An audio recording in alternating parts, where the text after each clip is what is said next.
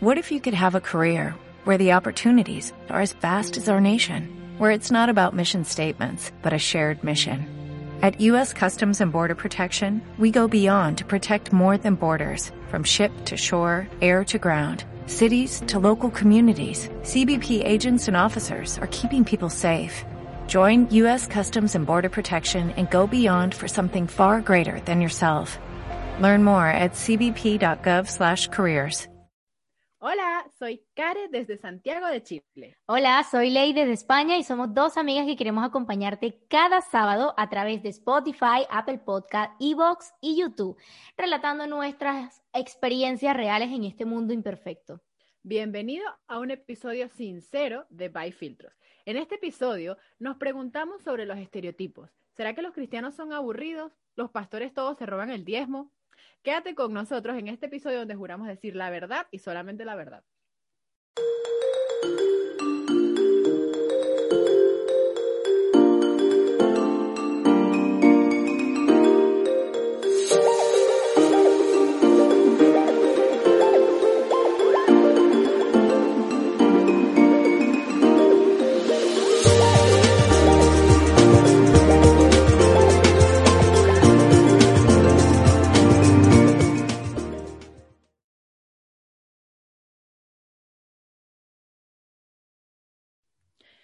Leili, escuché una frase que me impactó y dice, todas las generalizaciones son peligrosas, incluyendo esta.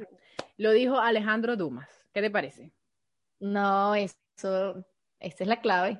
E incluso yo he escuchado una, sí, mira, yo escuché una que recuerdo que decía, generalizar es siempre equivocarse. Fíjate. Y, sin embargo, siempre lo hacemos los seres humanos como que estamos habituados a meter a gente en etiquetas o a decir como que todo este grupo se comporta de cierta manera. ¿Por qué hacemos eso? Yo, yo quiero saber por qué hacemos eso. Yo me incluyo, porque yo, ya, yo también, mira, he llegado a cometer ese error tanto como con otros, conmigo misma. O sea, imagínate que yo, por ejemplo, Carelis, que he nacido, eh, ya, ya tú nos contarás, ¿no? Tu experiencia, pero imagínate la mía que he nacido una llevando una vida cristiana con principios donde mis padres me han inculcado el respeto hacia los demás y todo esto. Y, y que durante todo este proceso, durante todo mi crecimiento, todo el aprendizaje, los principios, los valores que me enseñan, aún así, yo vengo e intento a veces que no entiendo la manera de ser de personas, ni tampoco intento conocerlas, y etiqueto. O sea, es, es, una cosa mm, mala, Sí, es que no sé de verdad por qué lo hacemos. Será como que mm, mm, algún antropólogo que esté mirando este podcast nos pueda explicar por qué favor. nosotros como seres humanos como que se nos hace más fácil agrupar a la gente, como que todas estas personas son así, estas personas son así, y realmente muchas veces nos causa problemas porque no llegamos a conocer a alguien, sino simplemente sabemos algo de esta persona, qué sé yo, que es punqueto, por ejemplo entonces ya mm. nosotros decimos punqueto y nuestro cerebro empieza, si es punqueto, entonces se viste de negro o se viste de morado o le gusta esta música. Mm. Entonces yo no voy a poder hablar con esa persona porque no voy a tener tema de conversación. Y ni siquiera hemos cruzado palabra con la persona y ya nos estamos haciendo toda una idea solamente porque vimos que es punqueto o escuchamos que alguien dijo es punqueto. Por ejemplo, em, nosotras en este episodio les vamos a contar un poquito más de nuestra vida y Leili, ¿qué te parece si hablamos sobre los estereotipos o las etiquetas que tienen los cristianos? Venga, que aquí hay bastante material. de verdad que sí. Leili y yo, ambas, nacimos en hogares cristianos. En nuestro, en nuestro ambiente se dice que somos cristianas de cuna o de nacimiento porque cuando nosotros nacimos, nuestros padres ya eran cristianos, entonces como que desde que estamos bebés eh, estamos en este ambiente y estamos rodeadas de, eh, como decía Leili, de, la, de los principios, de ciertas costumbres, estilo de vida, y eso fue como moldeando nuestra vida. Y mientras uno va saliendo de esa burbuja, que muchas veces lo llaman así como la burbuja cristiana, cuando uno empieza a ir a la universidad o al colegio o a, hablar con otras personas, entonces empieza a sentir lo que son esas etiquetas o esos estereotipos. Porque entonces la gente te ve, ah, tú eres cristiano, y de una vez ya se arman una idea sin conocerte, y muchas veces puede ser una idea buena, como que, que esperan muchas cosas de ti, Y cuando Mm. haces algo que no está de acuerdo a esa idea, entonces es como, ¿y eso que es cristiana? Imagínate. O si no, entonces es la otra vertiente de que, ah, bueno, esta es cristiana, esta debe ser una falsa, porque es que todos son Mm. unos falsos. Y entonces vamos a hablar un poquito de los estereotipos sin filtro, por eso el programa, el podcast se llama By Filtro, porque vamos a dejar los filtros afuera y vamos a hablar un poco de esos estereotipos que nosotros tenemos como cristianos. A ver, Leili. Pues sí, estos estereotipos que nosotras hemos vivido, es de nuestra propia experiencia, nuestro punto de vista, cómo nos hemos sentido. Y ustedes que nos están viendo, pues se van a identificar o no. Ya ustedes lo, lo deciden, lo analizan, pero nosotros queremos contarles lo que nosotras hemos pasado, cómo lo hemos llevado y qué tan firme pues han sido esos valores en nuestras vidas a pesar de todos estos estereotipos que vivimos rodeadas y señaladas. Por eso, mira, yo por ejemplo, cuando Kareli estaba diciendo, no, es que nosotras nac- nacemos en un hogar cristiano y ahora, claro, cuando vamos al proceso de la universidad es cuando nos vamos enfrentando. Porque imagínate, yo de niña yo recuerdo que veía mis comiquitas y eran mis comiquitas de la Biblia y, y todas esas cosas. Y yo disfrutaba, yo no sentía que nadie me miraba, yo me sentía feliz, era una niña. Mientras fui creciendo, cuando empecé a ir a la universidad, ah, caray, aquí se puso bueno, porque entonces era el tema de que sí, como dijo Carelli, ay, mira, no, que yo el sábado, por ejemplo, no puedo ir a hacer tal actividad porque el sábado yo voy a la iglesia. Entonces, claro, mis compañeros, yo recuerdo que tenían muchos problemas con eso. Mis compañeros me decían, cuando ya llegábamos a un punto en el que no sabían qué argumentar, ¿Ok? que hace una persona cuando no sabe qué argumentar, ofender. Entonces, venga, Exacto. vamos a ofender porque yo necesito sentirme tranquilo y que mm, de- li- libere estos malos sentimientos. Entonces, recuerdo que me decían, ay, sí, vete para la iglesia, anda a rezar. Ajá. Y yo así como, anda, anda a rezar como, como evangélica. Y yo pues decía, vale, bueno, no pasa nada. Entonces desde ahí a mí me quedaba evangélica, que, pues. Ay, soy una evangélica, pues. Ay, yo, yo voy a la iglesia y, y no podía estudiar, soy una evangélica. No, la evangélica presente. Entonces, llegaba un punto en el que esa etiqueta de no estar evangélica, pues ya, ya hasta yo lo aplicaba para yo misma echar broma en ciertas cosas. Obvio, no me estoy burlando, no se trata de una burla, se trata como de que crean esa etiqueta y como que ya tú te relacionas y lo haces el comentario. Obviamente Sí. yo nunca lo he hecho para ofender a nadie, sino de que, por ejemplo, imagínate, yo compré una falda o voy a una tienda y voy a comprar una falda. Y yo digo, ay, no, tú, esa tiene pinta evangélica. ¿Por No, qué? mi. Vamos a ver por qué pasa. Porque precisamente el estereotipo, como que mm, más que todo en Latinoamérica lo he visto, no sé cómo son en otras, en Europa, en Estados Unidos, no lo sé. Pero, por ejemplo, en Latinoamérica había, era muy común ver que habían personas cristianas que dentro de sus creencias pensaban que tenían que usar las faldas hasta las rodillas o el cabello largo hasta la cintura o algo así. Entonces, como que estas características que se veían, ya la gente decía, esa es una evangélica, esa es cristiana, cosas así. Sí. Entonces, después, eh, Leili, como dice ella, lo tomaba para identificarse ella misma. Entonces, si se ponía una falda que si súper larga, o si yo tenía una falda larga, Ay, yo le decía, mira, Leili, estoy evangélica hoy, algo así. Pero era realmente como para autoetiquetarnos, porque yo no me sentía mal por ponerme la falda larga hasta las rodillas, digo, hasta los tobillos. Todavía Mm. las uso, o sea, la gente las usa normalmente, no quiere decir que eso sea una evangélica, es un tipo de falda, Sí. maxi falda, Claro. Que tiene mucha aceptación en el mundo de la moda. Hay veces que se ponen de moda en, qué sé yo, en invierno, no sé qué. No quiere decir que la gente que se pone las faldas así es porque son evangélicas, pero el hecho de Sí, que ya la cultura como que lo asoció con una persona en particular, entonces ya crea la etiqueta. Y nosotras mismas sí. lo habíamos utilizado, lo, lo utilizamos como para autodenominarnos, pero a la vez apoyándonos en eso que ya estaba, que ya existía. Así como esas, así como esas respecto a la vestimenta, hay muchas otras etiquetas como referente al comportamiento, de como les había dicho al Mm. principio, como cosas que esperan de ti o no. Entonces, por ejemplo, si yo me molestaba, por ejemplo, en la universidad, si me molestaba por algo, entonces este, había una amiga que era como, mija, pero cálmate, porque tú te pones así, tienes que pedir perdón, que no sé qué, y yo como, no me entregaste el trabajo a tiempo y yo necesito mi nota. Y Dios entiende que yo me puedo molestar porque yo necesito mi nota. Eran cosas un poquito absurdas a veces porque era como, ¿qué tiene que ver que yo sea cristiana con que me moleste? O con que no haya entregado las cosas o, con que me sienta mal porque voy a quedar mal con la profesora, con la nota, con lo que sea. No tiene que ver una cosa con la otra, pienso yo. Es que, mira, es que vivimos en un mundo en el que como ya tú, cuando tú te identificas con alguien y tú dejas en su, digamos, en sus manos tu manera de ser, tus principios, tus valores, a ti te da un poquito de miedo como romper o hacerlo mal. Entonces, ¿por qué? Por lo que vamos a recibir, por las críticas, por cuánto nos puede afectar. Y más cuando no son personas que tú sabes que lo van a entender, sino que son personas en las que tú se los comentas porque sale de ti, te, te, eso sientes que te identifica.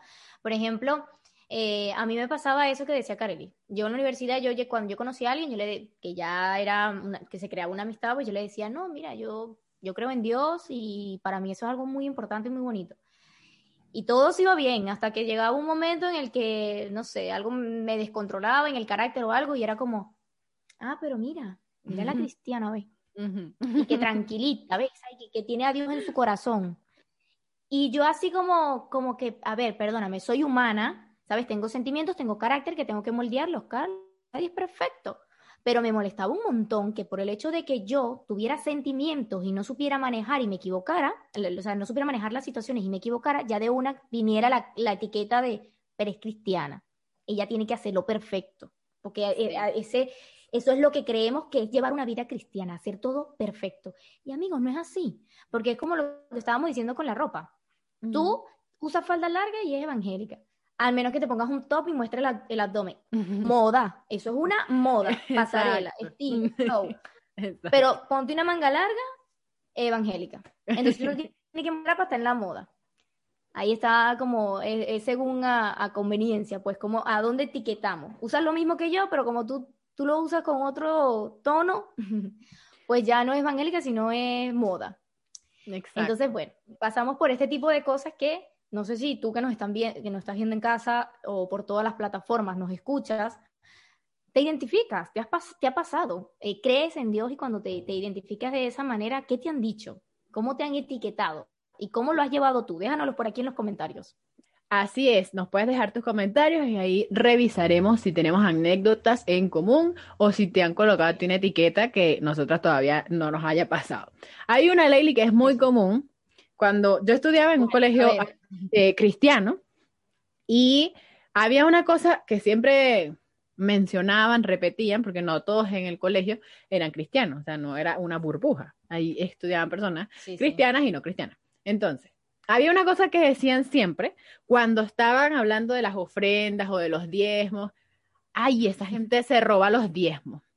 Esa gente se agarra esas ofrendas. Es que con eso va el pastor, el ministro y se compra un carro nuevo. ¿Tú escuchaste eso alguna vez? No, ay, mi. ¿Qué me estás contando? Tú me estás preguntando, me lo estás diciendo. Porque es que yo siento que eso fue ayer o hace no sé cuánto tiempo, hace nada. Eso yo lo escucho. Fíjate, yo soy hija de pastor yo nací en una vida, eh, eh, eh, mis padres, mi papá es, licenciado en teología y durante todo su, su, estudio, pues ya se preparó, lo estudió y lo ejerció. Y durante muchos años, pues estuve escuchando esa frase cada vez mientras crecía, pues era como, ay, que los pastores se roban el dinero. Y yo decía, pero ¿qué pasa tú? Y aquí yo veo a mis padres pensando que vamos a comer hoy. Pero, ¿dónde pasa eso? ¿Será en, ¿Será en Hollywood? ¿Será por allá como en las películas? ¿Qué pasa? No sé porque a mí no me pasa. Entonces, yo, a mí me daba rabia porque yo decía, ¿qué estás hablando tú si eso no me pasa? Si eso no pasa. Entonces, ¿por qué generalizan? ¿No? Exacto. Ojo, vivimos en un mundo lleno de maldad, de que cada quien, pues se, supone que se tiene que hacer responsable de sus actos, ¿no? Y como no lo hacen bien, pues entonces ya por uno pagan todos. Y eso es lo que ha pasado. Entonces, yo no voy a decir aquí que, mira, eso no sucede porque pasa, es una realidad, como pasan dentro de, una religión, pasa en, en, todos lados. Eso no es un secreto. Pero ¿qué sucede? De que no se puede generalizar porque no se puede pagar uno por, o sea, por, por uno que tienen que pagar todos. Porque si realmente tiene la vocación de que cuando entrega su vida a Dios, lo único que le importa es llevar el mensaje, porque tiene ese encuentro especial con Dios.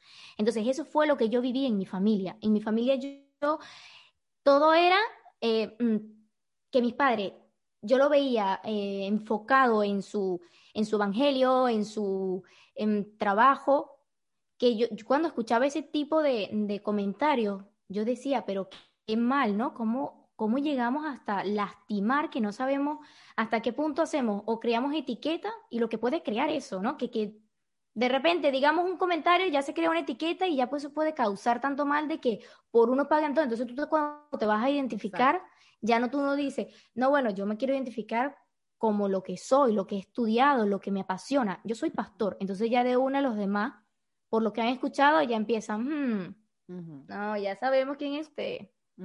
Entonces, qué mal de verdad estamos haciendo que los que quedan, que están enfocados en, en su trabajo y en lo que les apasiona, sean maltratados, o sea, sean dañados por este tipo de comentarios. Obviamente, no, los que están en, tienen su corazón fijado en Dios, esos comentarios pasan, pero que a lo que me refiero es que se puede hacer mal. Eso, eso, dígame los que están comenzando estudiando, Carelli, o sea, que escuchan ese tipo de cosas. Cualquiera dice, oye, Mm, imagínate, estoy tratando de aprender y hay otros comentarios en los que me están a mí echando para atrás. Es como que, cuánta maldad, cómo se ha multiplicado la maldad en el mundo que con etiquetas pueden destruir la, la pasión y, y, el estudio que tiene, que quiere hacer unas personas. Porque cuando tú le dices, voy a estudiar abogado, ay, qué bueno. Pero entonces sale otro. Ay, los abogados tienen que mentir. Exacto. Y son los abogados hacen esto y hacen lo otro. Y tú dices, oye, pero yo quería ser abogado y hacer las cosas bien. No, tienes que mentir. Miente. Si no, no eres bueno. No vas a ser un abogado bueno. Y entonces ya uno se crea con eso y, oye, te echa para atrás. E igualmente con los médicos. Si haces algo mal, se te va a morir. Y se muere. Y es tu culpa. Entonces, volvemos a crear como etiquetas de que no, que el doctor, eh, mira, eh, lleva en su, en su vida cuántos muertos, porque si no, ese no sabe nada, ¿viste? Ese estudió y mira, eso lo agarró de, sacó el título de una cajeta de cereal. Ay, un título de médico. Qué terrible. Entonces, eso también, eso también, hay mucho, muchos de esos rumores en Venezuela, pero eso es por una universidad específica, por un método de estudio específico, entonces no, que esos médicos, que tal, bueno. Em, pero Leil, tú habías mencionado algo, que si la persona tiene como que su, sus ojos fijos en Dios, esos comentarios como que pasan de largo. Puede ser que para esa persona pasen de largo, pero igual hacen daño a las demás personas que no tienen el conocimiento de lo que está sucediendo y escucharon este comentario y entonces puede que, eh, qué sé yo, le iban a dar una oportunidad de algo y cuando le dicen, no, es que mire, es que son pastores, los pastores tal cosa, ah, no, entonces mejor no, entonces mejor me echo para atrás y tal. Y de pronto a la persona como tal, a la que se lo están diciendo, no le afecta, pero el círculo que lo rodea o las personas que están como tratando de acercarse, les puede causar daño. De hecho, hace poco en Venezuela ocurrió algo precisamente parecido a eso, como que unos animadores hicieron un juicio de valor o como que generalizaron la situación y después resultó que no era nada parecido a lo que ellos estaban pensando y pues hubo un desenlace muy, muy chimbo, muy feo por haber hecho un comentario. Entonces nosotros tenemos que tener cuidado con eso de las etiquetas, porque muchas veces cuando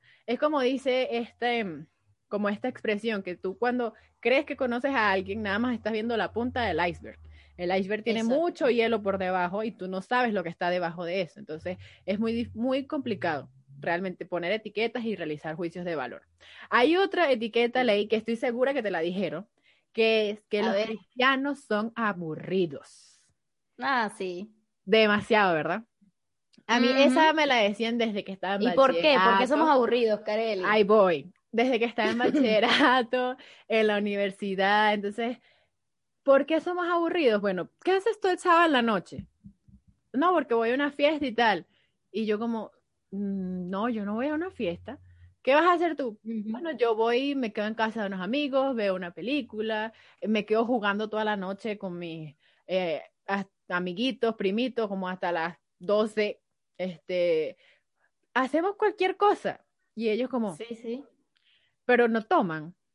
¿Y que, cómo te diviertes sin tomar? Y yo ahorita me acuerdo de esta, creo que cada persona tiene un concepto de la diversión o de la recreación diferente. Y me estoy acordando de la canción esta de Camilo que dice, yo te puedo ofrecer una vida muy interesante, pero depende para ti que sea interesante. Entonces hay muchas veces que las personas como que consideran la diversión o pasarla bien es tomando o en una fiesta, no sé qué, con música estridente, lo que sea. Y para otras personas no, porque la gente decía, es que los cristianos son aburridos. Y yo como, pero yo no me siento aburrida. Yo la paso súper bien. Entre el club y mis amiguitos y la iglesia, yo la pasaba bien. A ver, ¿tú tuviste la misma experiencia o tú sí te sentías aburrida? No, muchacho. Yo sí le la fiesta. Ah, mentira. Leila es la persona más alegre del mundo y eso es una etiqueta. no, a ver, yo, yo sí que me, la, o sea, las personas con las que me rodeaba, yo siempre me identificaba, yo mira, ve, yo no hago esto, esto y esto y esto. Hay personas en las que lo respetaban y hay personas en las que no, pero mm, no había mucha diferencia, la verdad, en que lo respetaban o no, porque ya yo, yo era clara en lo, en lo mío. Okay. Pero lo que sí era que, por ejemplo, mmm, eso de que tú decías, no, pero es que hay que beber y tal. Yo, yo decía, claro, porque es que qué divertido, ¿no? Es el hecho de que tú veas a la otra persona vulnerable, que tú puedas conocer que esa persona está mm, en, una fase en la que no tiene sus sentidos claros, que hace de todo y que tú te puedes burlar. Porque tú dices, no, es que eh, no es para pasárnoslas bien. Entonces yo decía eh, que tu diversión pues no es la misma que la mía. O sea, entonces ya era como que a mí me relajaba y yo decía, no, eso, esto de que me llames aburrida, tú estás loquito. pero, pero que sí, o sea, uno, uno vive en este, en, esta, en este mundo donde no todo el mundo piensa igual que tú y eso hay, hay que respetarlo, ¿no? Porque digamos que tus derechos se acaban cuando comienzan los míos. Entonces, si tú no quieres hacer tal cosa, pues no pasa nada, tú te diviertes a tu modo yo me divierto a los míos. Y yo hacía lo que tú estabas comentando. Ah, bueno, no voy a salir, bueno, me quedo en casa, invito a mis amigas, echamos bromas, jugamos juegos de mesa, bueno, preparamos jugos, bueno, ¿qué, qué no hacemos? O sea, es pasárnoslas bien y a veces no se necesita más para, para encontrar la felicidad. A veces digo, pobre de aquellos que sí necesitan más para poderse sentir felices y completos. Yo, mira, ya con, con tener a personas que me quieran, que me respeten, que me acepten, ya yo no necesito más. Yo solamente pido eso. Y algo que me, que me recuerda a esto fue una experiencia, Carelis, que yo, mm, con esto de que les comenté hace rato, ¿no? De que soy hija de pastor y que tenía que entonces la gente en la iglesia eh, eh, tenía como las vistas puestas en mí, ¿no? De que, oye, la niña tiene que hacer las cosas bien porque tiene, que, tiene esos principios, ella no se puede equivocar, ella es, bueno. Una vez un comentario de una señora que dijo, le dijo a mi mamá, oye, ¿será que usted le puede decir a su hija que, que no se maquille tanto, que, que use faldas más largas? Es que ella tiene que darle ejemplo. Cuando mi mamá me dijo eso a mí, fue como que a mí me dijeron, bueno, pues tú... a mí me dijeron de todo, de verdad. Y yo le dije, yo ese día, cuando mi mamá me dijo, hija, ¿sabes qué es esto y tal? Y yo decía, mami, mire, usted no se preocupe que el ejemplo que deben de seguir es el que está allá arriba. El mío no, porque yo me equivoco cada tres, yo me levanto y me equivoqué, yo respiro y me equivoqué. ¿Cómo van a mirarme a mí? Y a mí me decían, no, que tienes que usar la falda larguísima. Volviendo otra vez al tema de la, de la falda, de la ropa. Y yo le decía, no, mami, yo me pongo una falda larga y la gente piensa que yo voy flotando. Y las piernas de esa niña, yo mido un metro cincuenta y tres. hay cosas que se tienen que ajustar, pero sin sobrepasar, porque ahí es donde está la cosa, Car. El tener un límite. Y uno lo va aprendiendo es con el tiempo, con las experiencias, con los años, con el equivocarse y no generalizar, que, porque esto, esto pasó, ya todo, todo el mundo es así, entonces eso es importante, que uno hay que esperar, que la gente crezca, que la gente vaya aprendiendo y lo pueda mejorar. Y hay que saber decir las cosas, porque imagínate que yo fuese un tipo de persona, Car, Mm, insegura de mí misma. A mí ese comentario me dice, no, pues todo el mundo te está viendo mal. ahorita tú eres la burla. No, y que imagínate que también depende, o sea, porque ahí cuando te dice, es que tiene que usar la falda más larga, ya tú te imaginas, bueno, ¿y por dónde me la puse? ¿Será que apenas me estaba tapando qué cosa? Porque por dónde tenía la falda. Porque tampoco era que tú tenías una falda que... La rodilla, sí, o sea, de la rodilla me pasé la uña, media uña. Ahí, es malísimo. Entonces, amigos, primero tenemos que conocer, entender, mm, profundizar en las cosas para poder hacer un comentario, porque no sabemos el mal que puede hacer esos comentarios. Porque e, debido a esos comentarios que creamos las etiquetas y vivimos en un mundo lleno de señalar, señalar, señalar a los demás, como dicen, ver lo que tiene el otro y, para yo sentirme mejor de que cuando yo lo hago a escondida, ay, no, yo me justifico porque aquel lo hace. Solo que yo soy más reservada y bueno, y nadie se da cuenta. Entonces, no, miente. Hay que saber decir las cosas que hacemos mal a otros. Y de eso es lo que nosotros queremos compartir. Exactamente. Pero de eso que mencionaste, hay un punto muy importante que tiene relación con lo que habíamos dicho al principio, como que hay un estereotipo de que una persona cristiana se viste con la falda hasta abajo, hasta los tobillos o hasta la manga hasta acá. Y dijiste algo importante, que es que no a todos los cuerpos le queda bien ese estilo de vestir. Entonces, como que hay personas que desean que para tú ser una cristiana correcta, como que tengas este tipo de ropa y no importa cómo te veas porque eso no es importante no es que no es importante, nosotros tenemos que arreglarnos y sentirnos bien con nosotros mismos. Y el hecho de que yo me ponga una falda hasta abajo, como decía Lady Bell, por lo menos a ella no le luce, no le queda bien, no se ve bien, porque como ella dice, es súper bajita, y entonces, ajá, ¿dónde está el cuerpo de esta persona? O sea, no, ¿qué pasó aquí? Entonces, eso es como que un punto que hay que tener eh, en cuenta, porque cada quien, ya ahí entramos en otra parte, pero cada quien tiene un estilo personal. Y el estilo personal es precisamente decir quién eres a través de cómo te vistes. Por eso es que nosotros vemos, por ejemplo, las tribus urbanas, las que antes existían, que si los emos o lo que dije al principio, los punquetos, tienen una forma de expresión de vestirse. Y esa forma de vestir lo que está es expresando su identidad. Entonces, cuando nosotros desarrollamos un estilo personal, lo mismo pasa, nosotros estamos tratando de expresar quiénes somos y yo no necesito ponerme la falda hasta los tobillos para decir, no, si yo soy cristiana. No, sino como decía Leili, yo me pongo a lo que realmente sea ajustado a mi figura, a la forma de mi cuerpo, a mi tamaño, y no por eso quiere decir que soy más o menos cristiana. Claro. Interesante es como... en cuenta. Exacto. Y es un error muy común, más de lo que se debería. Y es, y es que esto sucede dentro de que lo conversamos de, de, nuestra vida cristiana, ¿no? nuestras experiencias, pero sucede dentro y fuera también. Las, las las personas que no tienen creencias, que, no tienen creencias, por ejemplo, en Dios, sino que tienen otro estilo de vida, pues también ellos se sienten así, sienten que lo juzgan por su manera de, pensar, de ser, porque todos estamos cometiendo ese error. Somos todos, bueno, muy parecidos. Otros lo estamos mejorando y otros tratamos de no cometerlo, pero hay otros que ni le importan. Siguen atacando y atacando y atacando. Y fíjate que incluso, por ejemplo, va, llega alguien, ¿no? a tu casa y tú en vez de de ver qué tan buena persona es, qué tan educada, qué, qué tan respetuosa, tú dices, ay, mire, tiene tatuaje.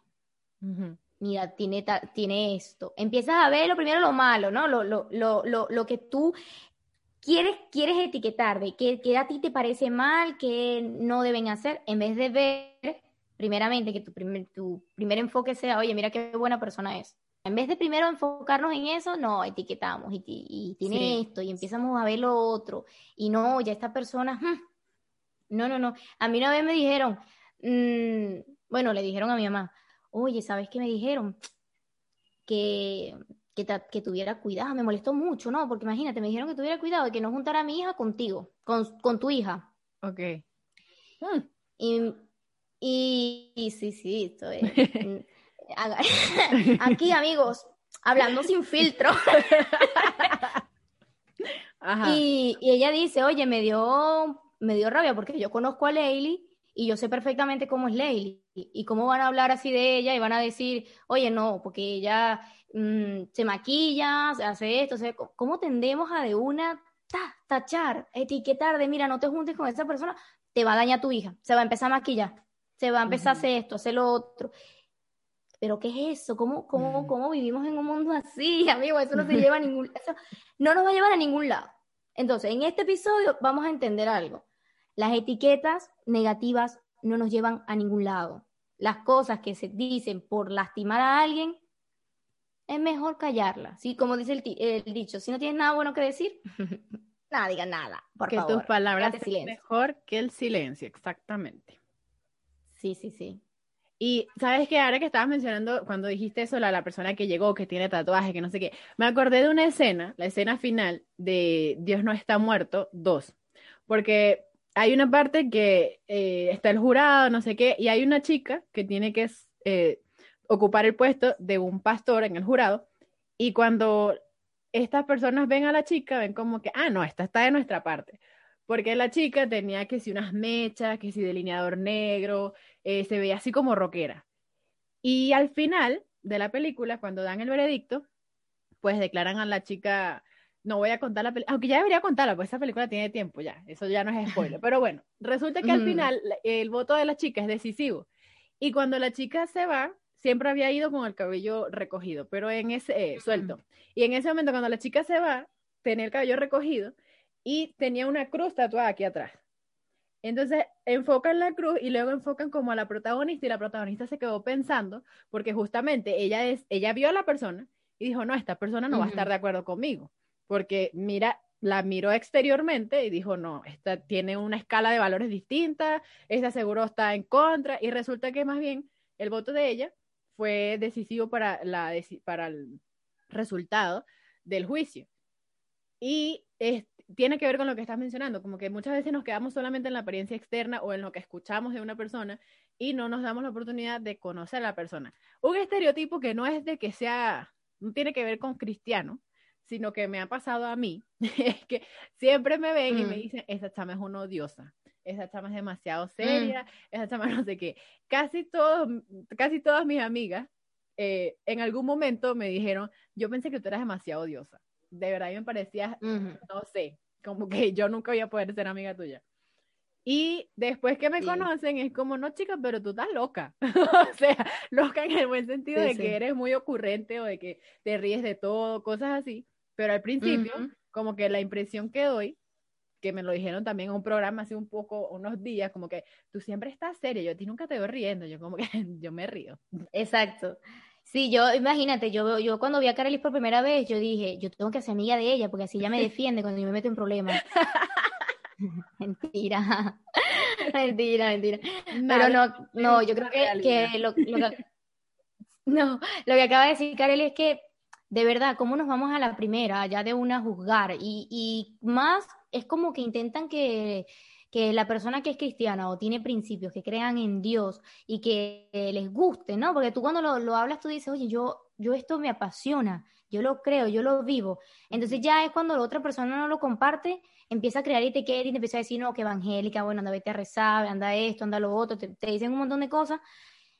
Y, y, porque no respetan, no lo comparten. Entonces vamos creando esa manera de tratar a, a, a los que creemos en Dios como seres en los que no se pueden equivocar. O sea, no te puedes equivocar porque entonces lo que, lo que, lo que pasa es que no, no va acorde a lo que tú dices de que crees en Dios. Y a ver, somos humanos, nos equivocamos, amigos. Somos personas normales, tú y yo somos iguales. Solo que pasa es que yo decido creer en Dios y tú no, o lo que quieras tú creer. Pero en el resto vivimos lo mismo. Desayunamos, almorzamos, cenamos. Vamos al baño, nos bañamos, o sea, todo igual. Nosotros no vamos a la iglesia porque seamos perfectos. Nosotros vamos a la iglesia por todo lo contrario, porque sabemos que somos imperfectos y porque buscamos a Jesús, que es la única persona que nos puede ayudar a mejorar nuestro carácter, que nos ama y que nos ayuda a pues cambiar esas imperfecciones. No porque seamos perfectos. Hay un dicho que se repite mucho que es que la iglesia es un hospital y al hospital van los que están enfermos. Una persona sana no tiene nada que hacer en un hospital. Entonces, cuando precisamente nosotros vamos a la iglesia o nosotros nos identificamos como cristianos, es precisamente por eso, porque sabemos que tenemos cosas que tenemos que cambiar y nadie ha dicho que nosotros seamos perfectos o que ya tenemos todo resuelto. No, es una escalera, es un camino que estamos recorriendo. A mí me gustó mucho esta conversación sobre los estereotipos a veces hablo, mi cerebro va más rápido que mi lengua. Sí, sí, sí, Nos pasa, nos pasa a todos. Yo quiero que los que están escuchando este podcast nos dejen sus comentarios en Apple Podcast, nos dejen su reseña y cuántas estrellas le dan al episodio, qué estereotipo nos faltó o cuál etiqueta les han colocado a ustedes y nos compartan allí en Apple Podcast, en Spotify y en YouTube, donde ustedes nos estén consumiendo este material, pues que nos dejen sus comentarios, porque también queremos saber qué cosas les ha pasado a ustedes como cristianos o qué idea tienen ustedes de los cristianos si ustedes no son cristianos. Así que dejen allí sus comentarios que los queremos leer. Exactamente. Miren que los videos anteriores pueden pasarse por el canal y escuchar y mirar los videos anteriores donde hemos contado de nuestra propia experiencia, punto de vista sobre temas eh, a diario, ¿no? Lo que nos pasa constantemente, pero ya hemos hecho una temporada, una segunda temporada. Ahora vamos a hacer una tercera temporada donde le traemos un contenido, amigos, que, mira, es que estoy segura que muchos se van a identificar. Así que por favor no los pasen por alto, activen la campanita de notificaciones para que les avisen y digan, ay, estas chicas prepararon otro contenido y esto va a estar buenísimo. O sea, que digo buenísimo, ¿no? Ustedes no saben lo que viene, mi gente. Esto es sin filtro. Así, que gracias por verlo hasta este minutico, por disfrutarlo. Esperemos que lo puedan compartir, darle like, comentar. Ustedes vuélvanse divertidos, espontáneos, suéltense. y bueno, y nos vemos en el próximo video, amigos. Cuídense mucho. Chao, chao.